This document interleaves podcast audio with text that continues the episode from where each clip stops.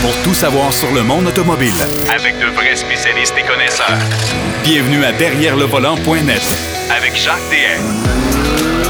Bienvenue à votre émission Derrière le volant. Encore une fois cette semaine, une émission chargée, beaucoup de matériel. Marc Bouchard va nous parler de deux essais, deux véhicules qu'il a eu à l'essai. Un BMW X3 rechargeable. Euh, oui, ouais, ben hybride, branchable. Mais euh, sautez pas tout de suite sur votre livre de commande. Euh, et il va nous parler également du Volkswagen Atlas qu'il a eu à l'essai. Et il va nous poser quelques questions plutôt amusantes. Vous allez voir, c'est assez, euh, assez drôle. Et prenez-la en note hein, parce que ça, ça, va être assez. Euh, ça va vous permettre de faire peut-être des petits quiz avec vos amis. Euh, évidemment, pas live. Vous allez pouvoir le faire. Euh, par l'intermédiaire de vos ordinateurs, par Teams, par euh, Zoom, par ce que vous voudrez, mais au moins ça va vous agrémenter, ça va vous mettre un sourire dans le visage pour terminer l'émission. Denis Duquel, lui, va nous parler de Stellantis, qui est maintenant officiel. Ben oui, ça c'est le nouveau groupe automobile euh, qui regroupe PSA et FCA. Il va nous raconter, il va nous faire la, nomenclature des marques qui sont insérées là-dedans.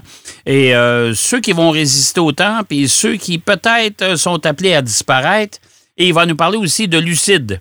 Pas question d'être lucide, mais Lucide, c'est une marque de voitures euh, tout électriques. Euh, des voitures écologiques. Je vais m'arrêter là. Il va nous comparer ça avec Tesla. J'ai hâte d'entendre notre ami Denis là-dessus. Mais d'entrée de jeu, Pierrot Fakin est au bout du fil et il va nous parler, entre autres, d'une voiture exotique tout électrique, entièrement japonaise, qui va débarquer en Amérique du Nord. Salut Pierrot. Oui, monsieur. En Amérique du Nord et juste Juste en 10 exemplaires, par contre. Ah, OK. ah, OK. Il n'y aura pas de concessionnaire. Ta commande là, là, si tu pas placé ta commande là, là, ben, il est peut-être déjà trop tard. Faut que j'oublie ça. Faut que Moi, mais écoute, ça va être encore une bébête qui va se vendre à un prix de fou, là. Aïe, aïe, aïe. Jacques, écoute, euh, ben, regarde, on, va le donner, le prix, là, tout de suite en partant, puis après ça, on va donner les, les, features de cette voiture-là. Là. On parle de 3,56 millions de dollars américains. Bon, OK. Fait que moi, je vais canceller ma commande tout de suite. Il y a annule ça, on fera d'autres choses. Ah oui, oui, oui, oui, oui, oui, oui.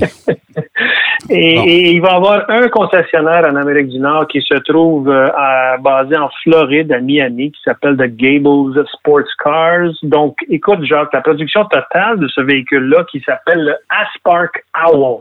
Mhm. Aspark, en fait, est la compagnie et l'Owl, c'est euh, le modèle? anglais pour hibou, c'est le modèle. C'est leur premier modèle qu'ils font. Euh, ils ont, la compagnie dit qu'ils vont en produire 50 euh, dans la prochaine année. Euh, évidemment, à 3,56 millions chacun. 20 pour l'Asie, 20 pour l'Europe, 10 pour l'Amérique du Nord. Okay. Euh, fait que je pense que ça va partir assez vite parce qu'on sait qu'il y a beaucoup de millionnaires sur notre planète qui sont passionnés de voitures. Ouais. Mais qu'est-ce qu'elle a de particulier, cette voiture-là? Ben, ce qu'elle a de particulier, c'est que c'est une hypercar, si on veut, à, propulsée par quatre moteurs électriques euh, et qui sont alimentés euh, par une batterie de 64 kWh, qui n'est pas euh, en soi ben une, quantité phénoménale de kilowattheures, mm-hmm. mais on sait, bon, les kilowattheures, c'est plus pour la question de l'autonomie. Avec cette batterie-là, on parle de entre 400 et 450 km d'autonomie. Mais cette voiture-là a quatre moteurs, un à chaque roue, euh, électriques, hein, donc quatre moteurs électriques, qui produisent, tiens-toi bien, la belle somme de l'équivalent de 2012 HP. Bon, fait que tu feras pas 400 km avec, là.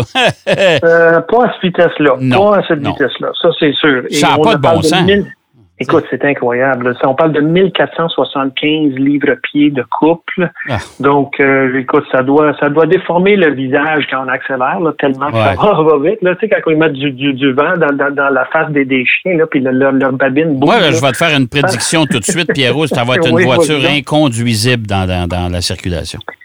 Ben, dans écoute, c'est drôle encore, Jacques. C'est la, compagnie euh, Aspar, premièrement, c'est une compagnie qui est très diversifiée. Eux autres, ils sont basés à Osaka, au Japon. Ils sont une compagnie fondée au Japon.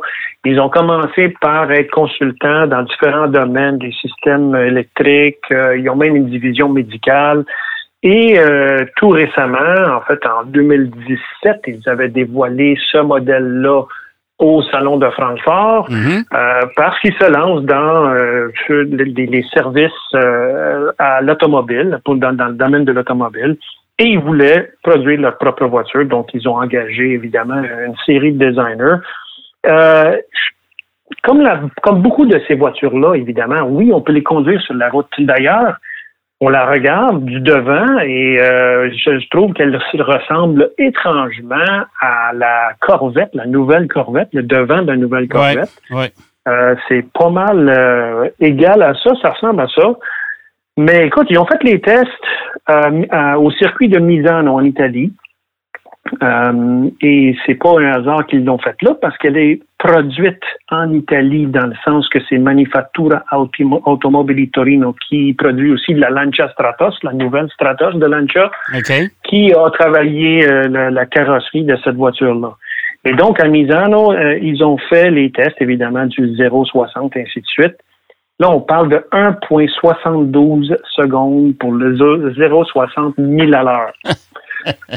Euh, écoute. c'est deux fois vite comme une F1, ça, là. Ça n'a pas de bon sens. Ça n'a pas de bon sens. Ça n'a vraiment pas de bon ah, sens. Ah, écoute. Euh, la monocoque en fibre de carbone qui ne pèse que 265 livres, là, 120 kilos. Ouais. Euh, la hauteur qui est une des plus basses au monde. La hauteur totale de la voiture, c'est à peu près, c'est même pas un mètre, c'est 99 cm. Alors, écoute, alors, alors elle, est jolie, même. Ah, elle est belle. Moi, je la trouve. C'est spectaculaire. Ça, ah spectaculaire et tout, tu sais. Mais bon, écoute, c'est pour une, euh, un groupe très sélect de personnes qui vont vouloir et pouvoir surtout s'acheter ça. Oh, Mais la compagnie Aspark euh, dit aussi que possiblement ils vont produire d'autres choses électriques dans le domaine de l'automobile.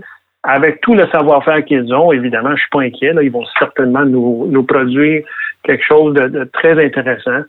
Euh, pour l'instant, on commence avec le haut de gamme et ils vont certainement fournir leurs services. Écoute, je sais, Jacques McLaren, euh, Renault, euh, Alpine maintenant, F1, tous les gens qui sont en F1 fournissent leur savoir-faire à beaucoup de Oh oui, puis ils vont, ils vont attirer l'attention avec cette voiture-là, puis ça va permettre, ça va leur permettre de, leur ouvrir des portes un peu partout. Exactement, exactement. Mais écoute, c'est pas la première fois qu'on produit une, voiture dans, dans le monde des hypercars qui ont euh, quatre euh, moteurs électriques, un à chaque roue. Là. Mm-hmm. Euh, même d'ailleurs, les Finlandais, je sais pas si tu te rappelles, je l'avais même présenté, la Toroidion finlandaise, je pense que c'était vers 2016, il y avait déjà des, des chiffres de fous, eux autres. Alors, quand on s'en va dans l'électrique, évidemment, on sait, là, les capacités d'accélération sont, phénoménales pour ces, voitures-là. Mais écoute, euh, elle doit être toute vendue au moment où on se parle. Il y en a 50 exemplaires, puis on va voir où tout ça va mener. Il y a des milliardaires qui, ont sûrement mis la patte là-dessus. Bon, écoute, là, on parle de technologie, on parle de voitures électriques. Oui. Euh, il y a de plus en plus de constructeurs qui vont se lancer dans, dans l'automobile aussi parce qu'une voiture électrique, il y a pas mal moins d'éléments compliqués là-dedans. Euh, mm-hmm. Pas de moteur, pas de transmission. C'est beaucoup plus simple, en tout cas, en, partant. Euh, mais là, euh, on sait et les gens savent qu'il y a de plus en plus de nouvelles technologies dans les voitures. Ça commence à causer des problèmes parce que là, les microprocesseurs qu'on utilise dans la mm-hmm. fabrication des voitures actuellement, il y a une pénurie. Là, explique-moi comment ça se fait qu'il y a une pénurie là-dedans?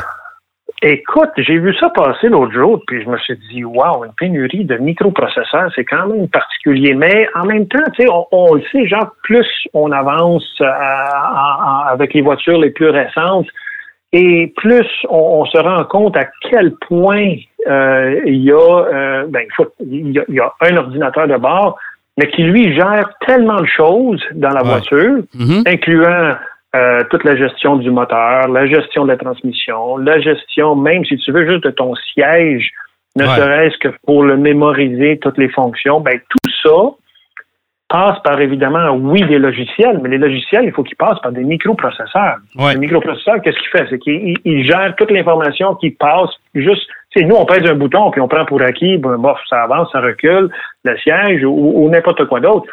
Mais le microprocesseur, c'est essentiel.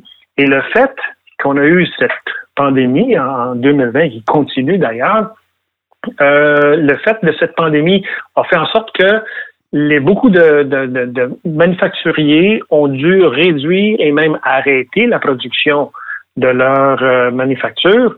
Euh, on prend par exemple euh, Fiat, Ford, même Subaru aux États-Unis. ils ont FCA aux États-Unis, ils ont arrêté la production de voitures parce que la pandémie faisait en sorte qu'on ne vendait plus de véhicules de façon traditionnelle. Après ça, ça s'est euh, ça s'est reparti, ça reparti en, en, trombe. Et là, le fait qu'on a augmenté la production des véhicules et euh, fait en sorte que beaucoup des, des, pièces nécessaires pour la fabrication de ces microprocesseurs ne sont pas disponibles à l'heure où on se parle aujourd'hui. Oui, parce que les microprocesseurs, il ne faut pas oublier qu'on les utilise, les utilise pour les téléphones intelligents, pour tout ce qu'on fait, toutes les nouvelles technologies qui nous entourent. Et, là, dans les voitures, là, les, euh, les régulateurs de vitesse intelligents, ça finit plus. Ah, là. Tous, euh, les systèmes de sécurité. Tu donnais un exemple euh, tantôt qu'il y a un de tes copains qui s'est commandé une Challenger qui devait l'avoir quand même quelque part au mois de mai, dans ce coin-là. Oui, bien, mois d'avril. Au mois d'avril, puis là, il va l'avoir quand? Oh, peut-être fin de l'été. Peut-être. Peut-être. Donc, écoute, puis ça, c'est juste FCA, là, qui, est un des constructeurs qui est affecté par ça, mais Audi est affecté, Volkswagen. Fait, ce qu'on peut dire, ce qu'on peut dire à nos, nos, nos, auditeurs, c'est que si vous magasinez une voiture euh, dans les prochaines semaines, les prochains jours, même les prochains mois, euh, je pense qu'il va être essentiel de poser une question vraiment critique, c'est euh, d'avoir une date de livraison et de s'assurer que le véhicule en question ne fait pas partie d'un délai à cause justement de ce, manque de, microprocesseurs. Ben, surtout si vous commandez une voiture. Si vous achetez la voiture elle est déjà en stock quelque part, et voilà. ça, c'est moins, moins problématique. Mais là, ce qui va arriver, c'est que les cours de, chez les concessionnaires vont se vider. Et ils vont avoir de la misère aussi, de la difficulté à, renouveler le stock parce que la production va être ralentie quelque part. Là. Effectivement, et, genre dans, l'article de, de, NBC News, on dit que c'est pas à veille de demain matin ou dans un mois de se résoudre ce problème-là.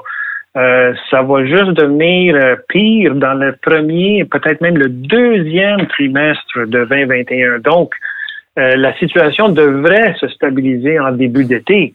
On parle du mois de juin. Là. Ouais, Les gens qui magasinent les voitures, si vous avez une nouvelle voiture, écoute, si vous n'êtes pas trop pressé, tant mieux. Mais si vous êtes pressé de l'avoir, euh, ça se peut que vous ayez des surprises, même pour ceux qui ont déjà placé des commandes. Donc, Prenez une voiture en stock. Des, surprises. Prenez une voiture en stock. Exactement. Aussi bien de prendre une voiture qui est déjà en stock, même si peut-être il y a quelques, quelques particularités qui sont pas exactement comme vous le voulez, là, mais si vous voulez l'avoir, c'est la façon d'y aller. Ah, ça veut dire que pour l'instant, c'est loin d'être réglé, ce problème-là. Ah, c'est pas, pas résolu du tout, là. C'est ça, là. Que, et même, tu t'en as parlé, genre, à cause de la pandémie, les gens ont commencé à investir beaucoup plus dans des systèmes électroniques pour chez eux, là. Tu sais, toutes les consoles de jeux, ces affaires-là. Ils n'ont vendu tellement plus à cause de la pandémie. Alors, euh, c'est, et tout ça roule avec des microprocesseurs. Euh, et il ne faut pas, faut pas oublier une chose, c'est que depuis l'histoire de la pandémie aussi, on l'a vu cet été, euh, mm-hmm. bon, les motos marines, on en a manqué. Donc, on a dû, probablement, les fabricants de motos marines, que ce soit chez BRP ou euh, les autres constructeurs qui en fabriquent, eux autres ont augmenté la cadence aussi. Alors, eux autres, eux autres aussi ont besoin de plus de microprocesseurs. Les motoneiges, c'était la même chose. Euh, tu sais, on, en a besoin partout de ces microprocesseurs maintenant. Alors, euh, les téléphones cellulaires, c'est la même chose. Les ordinateurs, c'est la même chose. Alors, c'est sûr qu'à un moment donné, ça doit s'engorger. Là. Puis surtout s'il y a des usines, je pense que c'est ça le problème, c'est qu'il y a des usines qui ont dû fermer complètement et euh, pendant ce temps-là, les, euh, tout le monde continue à fabriquer leurs produits. Puis là, ben, ils se retrouvent un bon matin et disent Écoute, on ne fournira pas, là. Non, non. Euh, Jacques, si je peux me permettre, oui, vas-y. Un, constructeur qui va fournir, là, juste on change de sujet, là, c'est, bien Rivian. tu sais, Rivian, ils sont en train de préparer un, un pick-up entièrement électrique. Oui. Euh, ainsi qu'un VES entièrement électrique. Donc, le R1T, c'est le pick-up, c'est le camionnette, et le R1S, c'est le, VES. Ouais. Les autres, là, ils viennent juste d'annoncer qu'ils ont, ils viennent d'avoir euh, du nouveau financement à, titre de 2,65 milliards de dollars.